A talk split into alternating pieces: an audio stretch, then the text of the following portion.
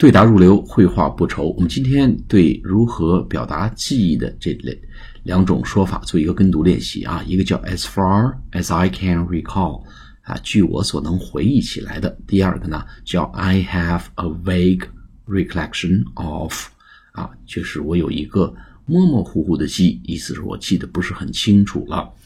好，我们来做一跟读练习，结合例句。As far as I can recall。You were in section three。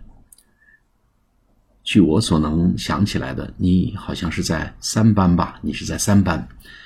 As far as I can recall, you were in section three.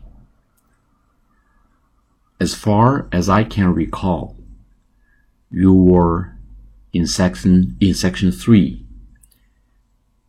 好，我们再做另外一个 说法的跟读练习。I have a vague recollection of vague 模模糊糊的，边缘不太清晰的 recollection 是追忆记忆啊，追忆记忆，也就是这个回想、冥想的意思。I have a vague recollection of how much we spent for the trip to Hawaii. I have a vague recollection of how much we spent for the trip to Hawaii。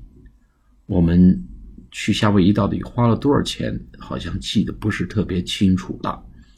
I have a vague recollection of how much we spent for the trip to Hawaii。